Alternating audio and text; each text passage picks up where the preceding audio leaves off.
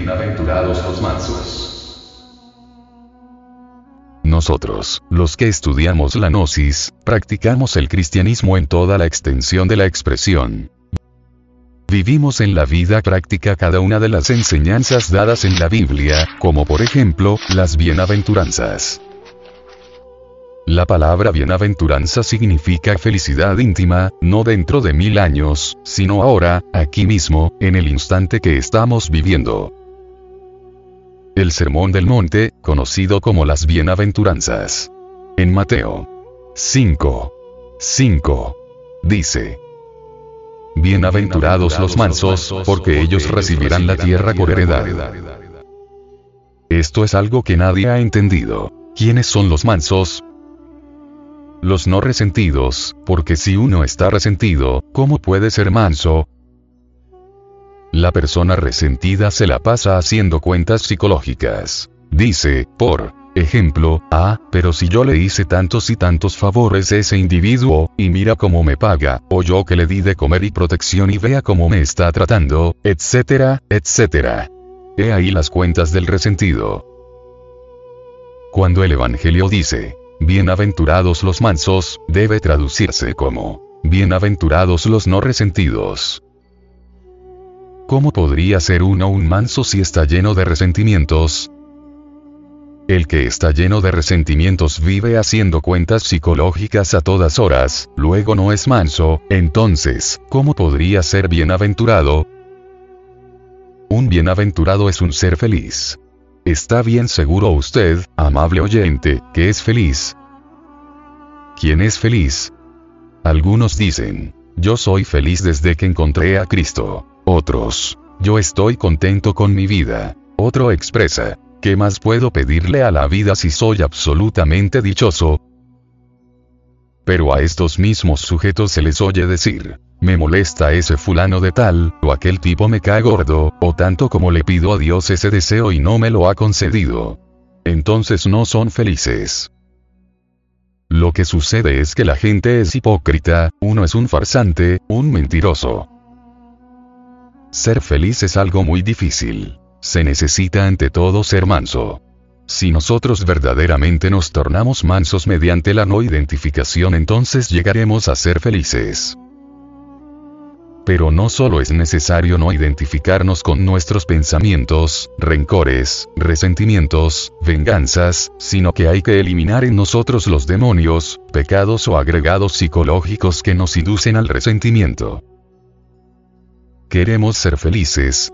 Pues, no nos queda más remedio que hacer el estudio, la disección al yo del resentimiento. Uno tiene que llegar a la conclusión que el resentimiento se debe a que poseemos en nuestro interior el amor propio, la autoestima, la autoconsideración, la autoimportancia. Uno tiene que eliminar esos yoes. Claro, primero hay que comprenderlos para poderlos eliminar. No podríamos eliminarlos si antes no los hemos comprendido previamente. Y para poder eliminarlos hay que apelar a la Madre de nuestro Señor el Cristo, es decir, a nuestra Madre Divina particular. Solo ella puede eliminar cualquier defecto psicológico o pecado mortal, incluyendo todos esos yoes que nos producen resentimientos. ¿Está usted seguro, amable oyente, que no está resentido con alguien? Si no eliminamos todos esos yoes que nos llevan al resentimiento, ¿cómo vamos a ser bienaventurados? Los resentidos no pueden recibir la tierra por heredad. Esto hay que entenderlo con toda claridad meridiana.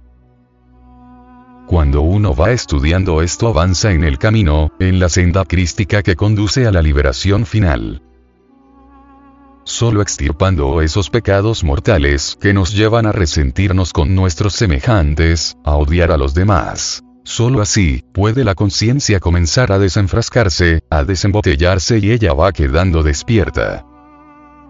Pero no podemos ser bienaventurados, felices mientras no hayamos despertado. Pues así como estamos nos encontramos viviendo en el valle de los sufrimientos, amarguras, penas, desdichas. Afortunadamente tenemos a nuestra Divina Madre que nos puede desintegrar esas abominaciones, después que nos hayamos hecho conscientes de esas entidades tenebrosas.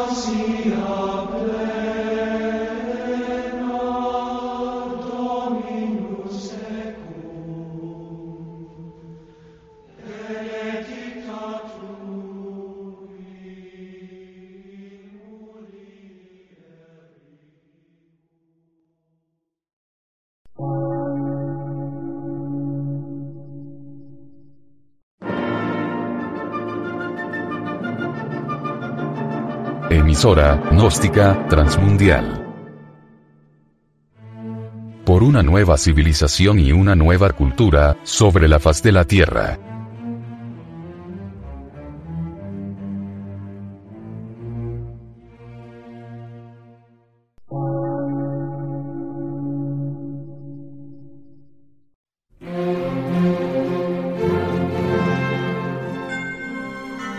Medio de radiodifusión.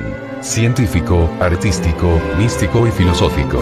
De la Asociación Colombiana de Centros de Estudios Gnósticos, Antropológicos, Psicológicos y Culturales. A.C.